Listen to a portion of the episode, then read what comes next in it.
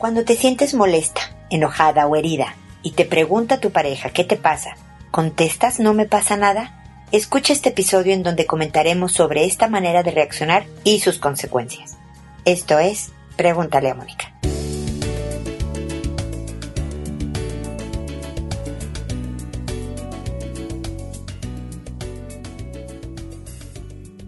Bienvenidos amigos una vez más a Pregúntale a Mónica. Soy Mónica Bulnes de Lara, feliz de encontrarme con ustedes en este espacio en donde en esta semana termina el año. Un año más con ustedes, muy contenta. Espero de verdad que tengan un 2020 espectacular y que nos sigamos oyendo por este lado, viendo en redes sociales y por favor corriendo la voz para juntar más gente, tanto en Instagram, Facebook, Twitter, Pinterest, YouTube, donde quiera que quieran seguirme, pero también en Spotify o desde la página www.preguntaleamónica.com para escuchar los podcasts que semanalmente aquí los estarán pudiendo escuchar. También les cuento como adicional, seguimos en el papeleo para ver si Pregúntale a Mónica se gana el récord Guinness al podcast de mayor longevidad, más viejo, o de mayor duración ininterrumpida con la misma conductora que esta sería yo. Entonces espero ganarnos el premio porque pues es buena publicidad para poder alcanzar a más gente y también por otro lado les cuento que dentro de los servicios que ofrezco no solo tengo el podcast, las redes sociales, escribo artículos para revistas por si alguno de ustedes trabaja en una en que pudiera serle interesante que yo escribiera sobre temas de persona o de pareja o de familia. También doy conferencias en empresas en fundaciones, en instituciones varias, en colegios, sobre temas obviamente de familia, pero también de desarrollo personal, de manejo del estrés, de resolución de conflictos, de comunicación, etcétera.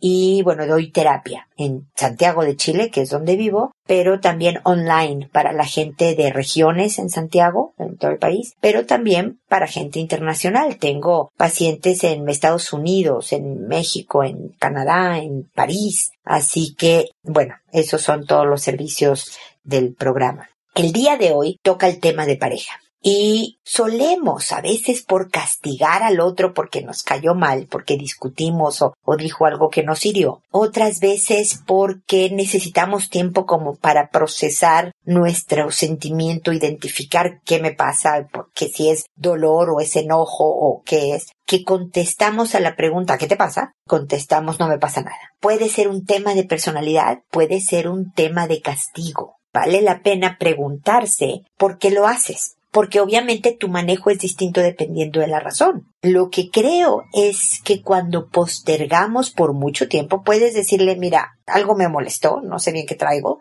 te puedo decir al rato o mañana o no, porque ahorita no quiero hablar.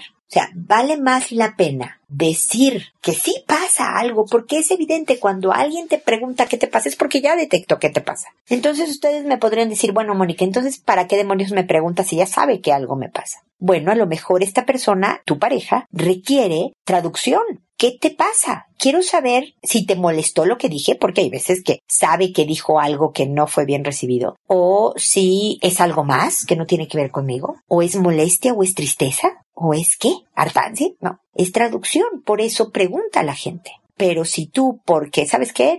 Que sepa, que sepa que sí estoy molesta, pero además no le voy a dar el gusto de que lo confirme. Le voy a decir que no me pasa nada, ¿no? Voy a seguir mal, pero no le voy a decir por qué. Eso es una forma de reaccionar. Y entonces debes de analizar si eso te sirve. Porque cuando algo nos enoja o lastima, lo que queremos es arreglar el problema, que no nos vuelvan a lastimar o no nos vuelvan a hacer enojar. Entonces, castigar al otro más días o con más intensidad no necesariamente es la estrategia que realmente ayuda a que la conducta deje de suceder o cambie o se maneje de otra manera. Entonces, lo que quiero dejar con este mensaje inicial es eso, es, a ver, ¿me da resultados? Realmente me funciona, el otro se da cuenta que estoy enojada, entonces compone su comportamiento o no, o vuelve a suceder. Si vuelve a suceder, si no soluciona nada, te sugiero que cambies un poco la estrategia, cambies la forma de darte tiempo para, en vez de decir no me pasa nada, sí comprar unas horas, unos días más de acuerdo a lo que necesites, pero sin el no ser congruente, será la palabra, con lo que estás expresando no verbalmente. Si te estás molesta, di que estás molesta. Si estás herida, di que estás herida. Pero que a lo mejor no quieres hablarlo en ese momento, pero que va a ser importante hablarlo. Hay veces que cuando nos damos tiempo vemos que, no sé, a lo mejor no fue del todo que el otro se equivocó, que a lo mejor no estábamos de humor y estábamos más sensibles, pero no era para tanto y se te puede pasar. Y también puedes llegar y decir, ¿sabes qué? Me di cuenta que era yo, era un mal día para mí, entonces lo que pasó no importa, estuve de malas un rato, no es un tema contigo, ¿no? Démosle vuelta a la hoja puedes ver que no, que te equivocaste tú. Entonces regresar y decir, ¿sabes qué? Después de pensar en lo que pasó, me di cuenta que fue un error, esto, mío, de mi parte. O puede ser algo de responsabilidades compartidas. Mira, tú sabes que yo soy muy hipersensible de este tema. Ya sé que a lo mejor soy exagerada, pero esta soy yo. Pero tus comentarios de este tipo no ayudan. Entonces, por favor, cámbialos o elimínalos o algo. Pero es un poco, pues yo, mi hipersensibilidad o mi forma de reaccionar a estos temas y otro poco tú. Entonces, entre los dos pongámosle, ¿no? Todo eso es un manejo mucho más colaborativo, mucho más eficiente a veces que él no me pasa nada. Así que bueno, se los dejo como para reflexionar y que puedan, sobre todo, que esa es la intención, mejorar su relación de pareja. Cualquier cosa estamos en contacto a través del botón rojo. Envíame tu pregunta en www.preguntaleamónica.com. Con esto termino mi comentario inicial y me dispongo, como saben, a responder sus consultas, que lo hago en orden de llegada, que a todo mundo le cambio el nombre, los nombres que van a oír aquí no son los verdaderos de las personas para que la consulta sea absolutamente anónima, que me tardo alrededor de un mes ahorita creo que un poquito menos de un mes, pero me tardo. Así que prevengan eh, su consulta con tiempo si es algo que requiere de una fecha determinada que lo hago por audio, por podcast y no en correo porque eh, quiero alcanzar a más gente. Si te contesto por correo, solo le llega a ti, solo te llega a ti. Si contesto por audio, más gente que no me ha escrito necesariamente está escuchando y podemos alcanzar a más gente. Y, ah, que cuando contesto a esa persona le envío un correo con el número, nombre del episodio y nombre que le asigné para que sepa que le hablo a esa persona. ¿Ok? Entonces, una vez dado las reglas del juego, me dispongo a responderle a Keta, que es la primera de la lista, que me dice hola, buena tarde. Solo preguntar, por favor, cómo poder llevarnos mejor con mi hija de 20 años. Siempre ha sido difícil nuestra relación. Nuestras discusiones cuando se generan son demasiado fuertes. Con mucha rabia. Nos herimos mutuamente. Te agradezco me leas y me puedas orientar con mi consulta. Un abrazo. Mira, mi querida Keta, la verdad es que se puede. No va a ser fácil. Ustedes tienen dos décadas, tu hija tiene 20 años, dos décadas de llevarse de una manera determinada. Están muy acostumbrados a discutir con un estilo y romper ese hábito va a tomar tiempo no te va a salir siempre. Entonces vas a ir muy bien y de repente, chin, otra vez vas a volver a discutir como antes hiriéndose y muy feo. Y no importa, retomas hasta que poco a poco nuevas dinámicas, nuevas formas de llevarse se vayan estableciendo a lo mejor no vayan a terminar siendo mejores amigos. A lo mejor, que de todas maneras entre padres e hijos no debería de ocurrir, pero sabes a lo que me refiero. A lo mejor con la edad, tu hija también va madurando y va cambiando su forma de discutir. Parte de lo que estoy hablando de, del no me pasa nada es, es cómo aprender incluso a resolver las diferencias y las discusiones y demás. Entonces, mi sugerencia está en el enganche. Lo que muchas veces queremos cuando estamos discutiendo con alguien y que se va escalando la discusión hasta que revienta y se pone muy fea, es que queremos convencer al otro de nuestra razón. Obviamente creemos que nosotros tenemos la razón. Y lo que quiero es que tú veas la luz, hija. Lo que quiero es que tú entiendas que estás mal y que lo mejor es que deberías de cambiar a esta otra forma. Generalmente ¿qué? Esto es lo que sucede. Y entonces ella te dice algo y tú, no, hija, lo que pasa es que, y le respondes. Y entonces ella te regresa otra cosa que a lo mejor no necesariamente tiene que ver con lo que le respondiste, porque a lo mejor no te está huyendo porque ella lo que tiene es un pleito en la cabeza y lo que tú digas no importa. Y entonces tú le regresas otra respuesta para convencerla, para que un día te diga, ay, claro, mamá. Tienes toda la razón. ¿Cómo no me había dado cuenta? Qué bueno que me lo dices ahora. Eso no va a ocurrir, mi querida Keta. El punto es no enganchar El punto es ser primero bien empática. Hijo, lamento que estés enojada, hija. Mi intención no era que te enojaras lamento que, pues sí, estoy enojada porque tú, sí, veo que lo estás, hija, lo lamento muchísimo. No te estás disculpando por lo que tú hiciste, ¿qué tal? Que a lo mejor no cometiste ningún error, si te equivocaste, pues sí, discúlpate. Pero si no es así, nada más estás lamentando el estado emocional de tu hija. Entonces la empatía, el entiendo que esto te moleste, hija. O a lo mejor no entiendes que eso, lo que sea, le moleste, pero le puedes decir, entiendo que eso te molesta a ti. ¿No? Esa es otra forma de decirlo, que es verdad. A mí algo así no me molestaría, a ti sí. No lo especifiques así, que tan nada más dile, veo que este tipo de cosas te molestan, hija, y lamento que estés enojada. Luego, refleja un poco, no, perdón, parafrasea. Es decir, regrésale, contéstale lo que ella te está diciendo. A ver, hija, entonces lo que te molestó para entenderte bien, eso la va a hacer sentir bien escuchada, ¿ok? Y muchas veces eso ayuda a que se reduzca un poco la rabia. A ver, entonces lo que me estás diciendo es que te molestó que te hablara el martes y no el lunes, hija, porque tú esperabas que te hablara el lunes. Pues sí, mamá, porque el lunes era el momento en que teníamos que decidir A y B, y tú al martes, pues ya, no me sirvió de nada. Ah, ok. ¿Y por qué no servía el martes de nada? Pues mamá, porque ya sabes, tenemos... Entonces, bueno, si te explica algo en donde dices, ah, yo no sabía que el martes ya no se podía. Entiendo ahora, hija. Disculpa que no sabía. Le pudiste decir, pues es que tú me pudiste haber dicho, hija, que no, no entres en esas cosas. Ahora ya lo sé, te voy a responder más rápido. ¿Me explico el manejo, Keta? Estoy dando ejemplos así sueltos porque no sé de dónde viene toda esta rabia y esta herida. Desde luego hay una historia aquí que va mucho más atrás y mucho más a fondo de los ejemplos tontos que te estoy dando yo. Lo entiendo. Pero lo que quiero, por lo menos porque esta es nuestra primera comunicación, es darte una forma de manejar diferencias que espero que les sirvan a otros que nos están oyendo. Es como ir al departamento de quejas, ¿no? A servicio a cliente en una tienda porque compraste algo que no funcionó. Y tú llegas enfurecida, Keta. ¿Cómo es posible que después de que me cobran una cantidad espantosa de dinero, esto no sirva? Si la señorita que te responde la queja que está frente a ti o tienes al teléfono, no sé, te dice, ay señora, pues la verdad es que usted lo usó mal. Mire cómo, ¿para qué se le ocurre enchufarla? Si esta, pues trae un enchufe, señora, pues sí, pero lo enchufó mal. Seguramente lo enchufó chueco y entonces tú te enfurece más. A ver, señorita, no soy tonta, sé enchufar las cosas. No, claro que sí, pero ¿cómo? Diferencia es cuando la señorita dice lamento que haya tenido inconvenientes. Sí que mal, que no, no, no sé qué le pasa al aparato, déjeme ver qué le puedo, cómo podemos verlo. Todavía que tal no te devuelve el dinero, todavía no te arreglan el aparato, todavía no se ha solucionado nada, pero dime si no uno se siente menos enojado. Gracias, señorita, gracias. Ya dices son gracias, pero a lo mejor tu grado de rabia es menor porque te sentiste respaldada en tu sentir. Está enojada porque no funcionó la cosa. Nada más. No hemos hablado quién tiene la razón, no hemos hablado de nada más. Eso ayuda. Es un primer paso, ¿ok?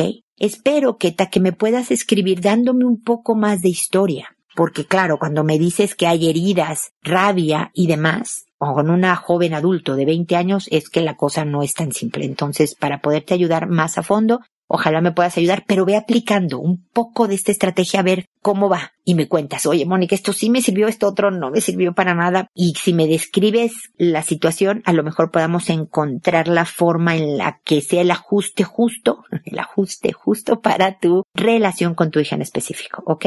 Entonces seguimos en contacto. Ahora es el turno de Rubí, que me dice, hola Mónica. Gracias y felicitaciones por este programa y los años compartidos. Necesito ayuda en muchos campos. Para ir en orden, hoy es sobre mi maternidad. Tengo dos nenas, de seis y de tres. La de tres es un amor y nos llevamos de maravilla, mientras que la mayor es muy demandante, sensible, muy inquieta y bastante dispersa. No se concentra en clases, entre más cosas. Desde que nació fue bastante demandante, de despertar cada hora, de llorar mucho, brazos, etc. Tengo seis años sin dormir cuatro horas de un tirón, de levantarme con quejas y lloriqueos todas las mañanas, de pelear porque las medias tienen una línea, que le duele, y claro, seis años de risas, amor y lindos momentos. Pero yo estoy muerta y gastada. Estos últimos meses ya no le tengo empatía, paciencia. Quiero que sea más dura y no llore por tonterías. Si se cae, me da rabia porque serán unos diez minutos de llanto. Si me habla, conecto treinta segundos y le estoy apurando para que termine, etc. Sé que no es justo para ella. Cuando hablo, cuando habla llorando, perdón, siento martillazos en mi cabeza. Me desespera, tal como el chavo a Kiko. Yo me arrodillo a su altura, la miro a los ojos con amor, le toco el brazo, la cabeza y le digo, por favor, no te entiendo, respira y dime las cosas. Tranquila, la abrazo, le digo que me duele la cabeza, ese tono de voz. Hago esto unas tres veces. A la segunda, a la segunda vez, ya estoy muy irritada y se siente en mi voz, pero tranquila. A veces me alejo y me persigue, etc. Cuando ya agoto estos recursos y nada, en cuestión de fracciones de segundo, estoy zarandeándola, gritando a todo pulmón, déjame en paz, cállate. Si le estaba peinando, le jalo el pelo, etc. Claro, sé que la asusto y me arrepiento mucho. Cuando estamos más calmadas, hablo con ella, le pido disculpas, etc. Por las noches le hablo cuando está adormilada y le digo lo mucho que la amo, lo buena que es, etc. Creo que algo le irá al subconsciente. Me he analizado, no, he analizado mi comportamiento. Yo tengo mis propios líos, rabia, cansancio y soy agresiva. Y sé que poco ayudo que le tengo tema y que no me esfuerzo en conectar y me escudo bajo un ella es muy intensa y yo estoy súper cansada y soy humana, afuera culpa y adelante. Todos creen que ella es un poco más demandante que la media. Mi casa es enana y no tiene puertas, tiene seguro. La escucho desde cualquier lado. No puedo huir.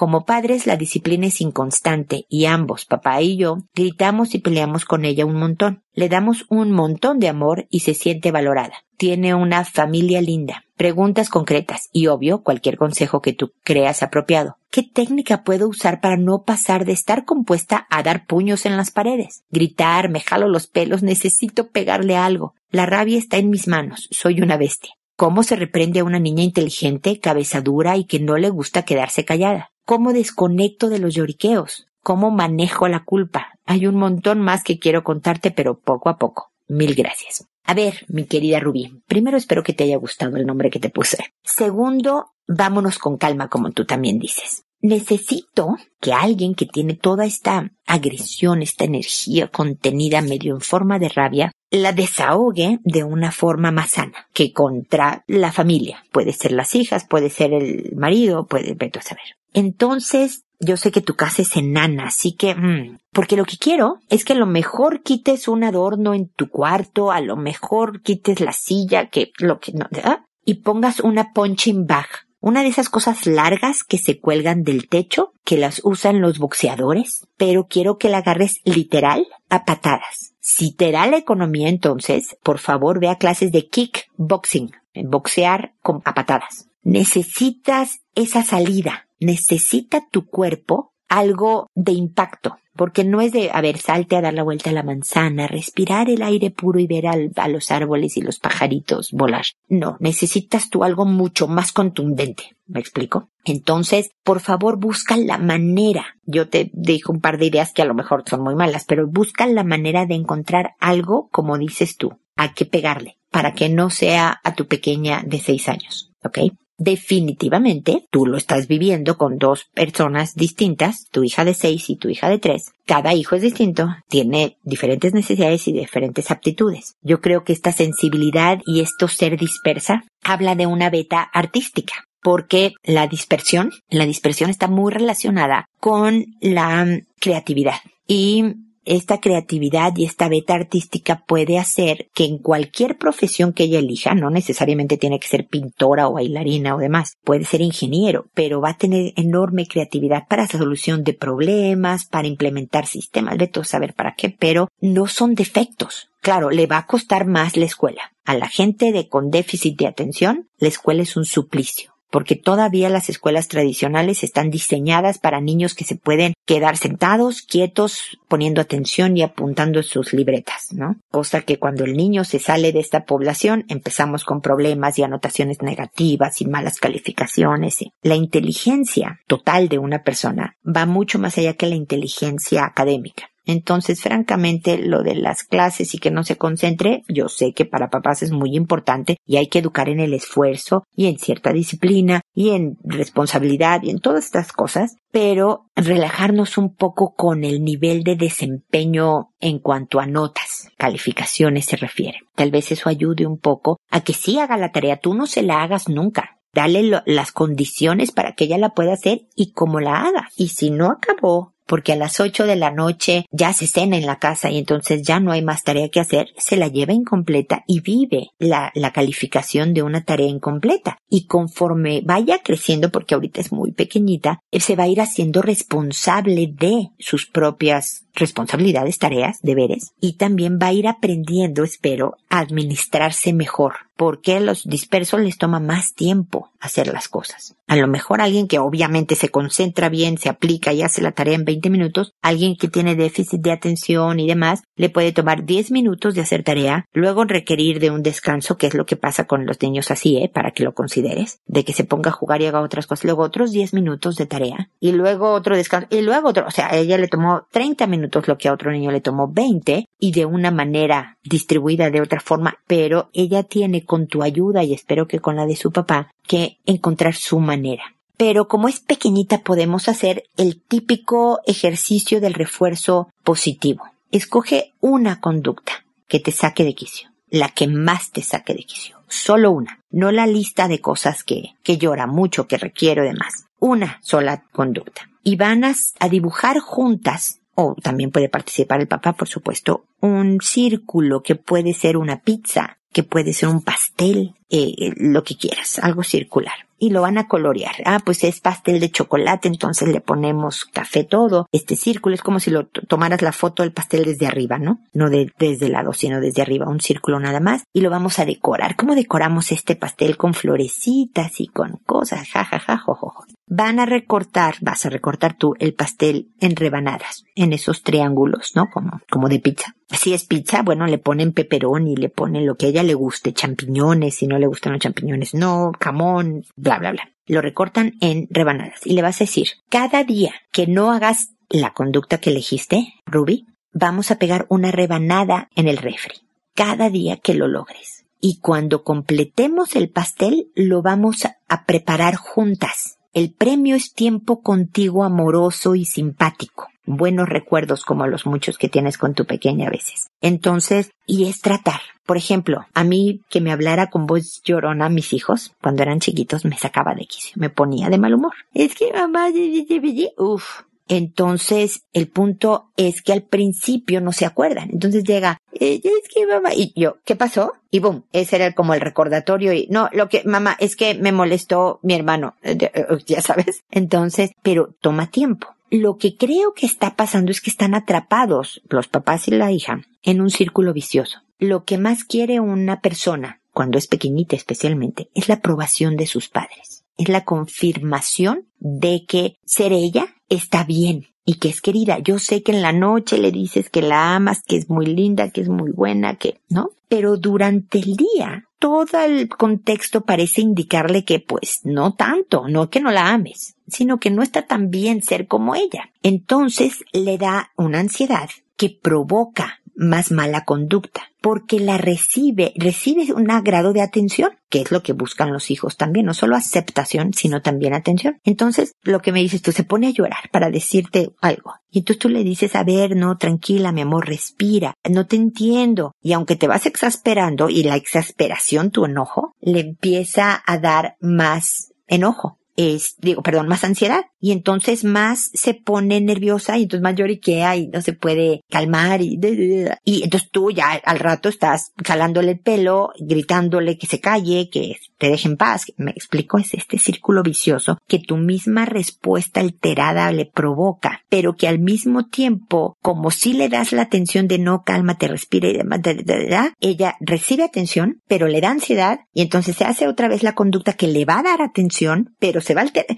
Es este estar atrapado. Hay que romper este círculo. Y para eso es importante que tú, por ejemplo, sea eso. A ver, si estás llorando, tienes que decírmelo tranquila. No la vas a tranquilizar tú, Ruby, le vas a decir, ya eres una niña más grande. Entonces tú debes de, yo te voy a recordar del pastel, ¿no? Y entonces tú debes de tratar de tranquilizarte sola y luego hablamos. Entonces llega el, y, y le vas a decir, ¿te acuerdas del pastel, mi amor? Entonces me voy a ir a mi cuarto y cuando tú quieras hablar conmigo, ahí voy a estar. Y te vas a bajar a su nivel y tal. Y tal no siempre va a resultar, pero es nuevamente empezar nuevos hábitos, ¿no? Nuevamente hacer, tú ya más llevas seis y no los veinte que llevaba Keta con su hija, ¿no? Pero es bien, e, es bueno el ensayo y el error y el irle indicando y muy bien, te calmaste. A lo mejor no se calmó tal cual como tú querías, pero viste que bajó su intensidad, que hubo un autocontrol, que eso es un enorme aprendizaje, eh, Rubí. Muy bien. Y aunque todavía medio está lloriqueando, pero más leve, pones el pedazo de pastel y conforme se vaya avanzando en la semana, puedes, o en la segunda semana que hagan el pastel, porque necesitamos que sea varias, varias veces antes de que el hábito se establezca, te vas poniendo un poco más exigente, poco más exigente cada vez sobre el, el autocontrol, sobre el calmarse.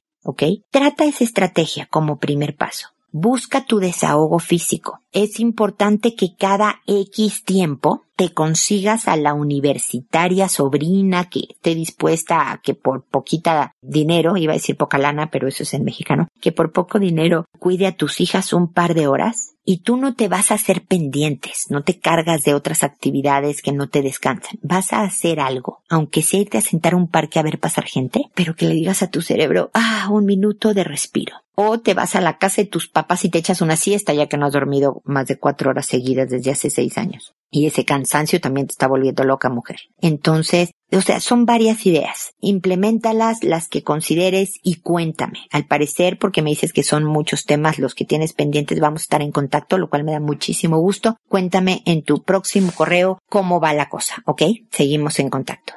Ahora es el turno de Sicinia. ¿Qué tal los nombres que me encuentro? Buenos días, señora Mónica. Por favor, ¿cómo puedo ayudarle a mi hijo? Me separé de su padre hace un año. Tuve problemas e incluso con la corte para la manutención del niño y me acabo de enterar que se fue del país. Lo más triste para mí es que no se despidió de su hijo. No sé cómo afrontar esto. Ayúdeme, por favor. El niño tiene siete años y mucho me pregunta por él, porque no le ha visto desde hace dos meses. Mil gracias por su ayuda. Ay, Sicinia, qué, qué dolor más grande. No sabes cómo lamento que tú y tu hijo estén viviendo, pues, este abandono por completo del padre es una pena que, que un hombre que fue capaz de, pues, engendrar a una persona no, no sea honorable, no complete el compromiso de hacerse cargo del pequeño y de convivir, por lo menos eventualmente, con, con lo que es carne de su carne y sangre de su sangre. Pero bueno, aquí estamos, Sicilia. Y se fue sin decir adiós y pareciera que no va a volver. Esto va a provocar un dolor a tu hijo. Es como perder a un padre porque se murió. No hay manera de evitar el sufrimiento. Y pueden vivirlo juntos, Sicinia. Creo que sentarte con tu pequeño, con muy palabras muy simples y en un, una conversación muy corta, para que no le eches mucho rollo, me explico, le expliques. Hijo, estoy muy triste yo también, porque tu papá se fue lejos y no nos dijo adiós. ¿Por qué, mamá? No sé, hijo no está bien lo que hizo, porque es un hecho, no está bien lo que hizo. Y es lógico que nos sintamos tristes. Pero tenemos que voltear, hijo, a lo que sí tenemos. Tenemos que ver lo que sí tenemos. Al parecer, no está tu papá, eso no lo tenemos. Pero nos tenemos tú y yo, y tenemos a los abuelos, y tienes a tus amigos del colegio, y tenemos que seguir adelante, viejo. ¿Se vale sentirse triste de vez en cuando? Yo me siento triste de vez en cuando. Podemos hablarlo, hijo. Pero tenemos que, que volver a recuperar la alegría. Y lo abrazas y chao. Si te hace preguntas, se las contestas. Si lo ves triste, no le digas, no estés triste, no, yo, sí, hijito, es una pena que, que estemos viviendo esto. Y al rato ya comentan el oye y viste que no sé que pasó un desfile el otro día en la calle sí sí lo vi no me explico. No es que lo distraigas pero también le ayudas a enfocar su atención en otros lados. Eso es distraerse en realidad. Pero le ayudas a darle un poco vuelta a la hoja si sientes que es importante que ese ratito se quede tristeando, que se quede tristeando, Sicinia. Es un duelo que va a vivir, un luto por, pues no el fallecimiento físico de su papá, pero sí el fallecimiento de su relación con él, que no es fácil, pero que se puede superar. El dolor no se le va a quitar, pero va a aprender a vivir con el dolor a un lado. El punto es que el dolor no lo, no le estorbe en la vida. No lo vaya a ser un niño que tome malas decisiones, o un joven que tome malas decisiones por el dolor y rabia del abandono de su papá. Entonces, en la medida en que lo pueda procesar, que le enseñes a enfocarse en lo bueno, de lo importante de hacerse una buena vida a pesar de las dificultades que se nos presentan, poco a poco con los años vas a hacer que este niño se vuelva un buen hombre, un hombre de bien, a pesar de este enorme dolor de el papá, de verdad que me molesta, que lo abandona. Por favor, permíteme acompañarte durante los años de crianza para ser asesora, guía tuya de los temas que puedas tener duda y demás para que logres este objetivo que sé que amas a tu hijo de que se convierta en un hombre de bien, ¿ok? Seguimos en contacto. Y luego está Tobías que me dice, buenas, Mónica. Mi inquietud es acerca del empleo. Tengo muy poca experiencia laboral y es un requisito que piden y no me emplean. Me gustaría saber cómo persuadir, cómo convencer, en qué centrarme en mi discurso a un jefe encargado, etc. ¿De qué puedo ser útil para su empresa, negocio? Me gusta el área de limpieza, si eso es importante saber para vos. Además, entrar en la universidad no me entusiasma para nada. Espero me puedas ayudar porque esta inquietud me angustia y cada vez que pasan los años más. Tengo 26 años, un cálido abrazo desde acá, Mónica. Así es. Bueno, de entrada un abrazo de regreso desde Chile, donde yo vivo, mi querido Tobías. Y sí, realmente es un problema para los jóvenes que empiezan su vida digamos, de trabajo, el que todos los lados piden experiencia. Y pues, ¿cómo vas a tener experiencia si eres joven y solo la vas a adquirir cuando alguien te contrate sin experiencia, ¿no? Y se vuelve todo un círculo. Pero eh, se puede, porque puedes convencer con una personalidad segura, pero no agresiva. Me explico, asertiva es el término de que vas rumbo al objetivo, pero sin que se note así como que muy fuerte tu personalidad tampoco. Ve a las personas a los ojos. Saluda con la mano firme, me explico, el apretón de manos con firmeza, sin romperle la mano, por supuesto, y habla de tus características de personalidad que pueden ser un potencial. Fíjese que tengo facilidad de gente, me trato bien con la gente, tengo buenos amigos y demás, entonces sé hacer equipo, sé ser parte de un equipo, sé colaborar como parte de un equipo, por lo tanto creo que yo podría beneficiar mucho porque me adapto fácil y puedo colaborar sin dificultad y hacer que las cosas funcionen soy rápido. Entonces también si ustedes necesitan que el trabajo se realice con, entonces la rapidez de mi personalidad tal y tal y tal. O sea, me explico, Tobias, empiezas a decir cosas que no hablan de experiencia, digamos, técnicamente profesional, ¿Cuántos años llevas en el área de limpieza? Pues no, ni uno o seis meses o pues esa, esa experiencia te acorta. Pero en todo lo demás, Fíjese que estuve solo seis meses, pero aprendí de diferentes áreas, estaban muy contentos conmigo. Si no estuvieron contentos contigo, no lo menciones. Menciona lo que diste, lo que aprendiste y lo que a lo mejor aportaste en ese, en esa corta experiencia que tengas. Pero sobre todo, y díselo así, como sé que soy muy joven y mi experiencia profesional es corta, creo que es importante que usted sepa cómo mis características de personalidad realmente compensan de alguna forma la falta de experiencia. Sé que ustedes pedían más de entrada, pero mire, yo soy así, ¡buah! y le das toda tu, tu mensaje de venta, ¿ok? Es más un tema de personalidad todavía, si sé que puedes. Así que practica con un amigo, con tu mamá, con alguien de, a ver, mamá, ¿no? Y ponte como difícil, hazme preguntas. Practica un par de veces como para que ya tengas tu discurso bien ensayado y se te note tranquilo y familiar a la hora de hablarlo. ¿ok? Y espero de todas maneras que sigamos en contacto. Suerte con esa búsqueda de trabajo que encuentres pronto y nos escucharemos o leeremos pronto, ¿ok, Tobías? Estamos en contacto. Y espero también amigos que nos volvamos a encontrar en un episodio más de Pregúntale a Mónica. Y recuerda, decide siempre ser amable. Hasta pronto.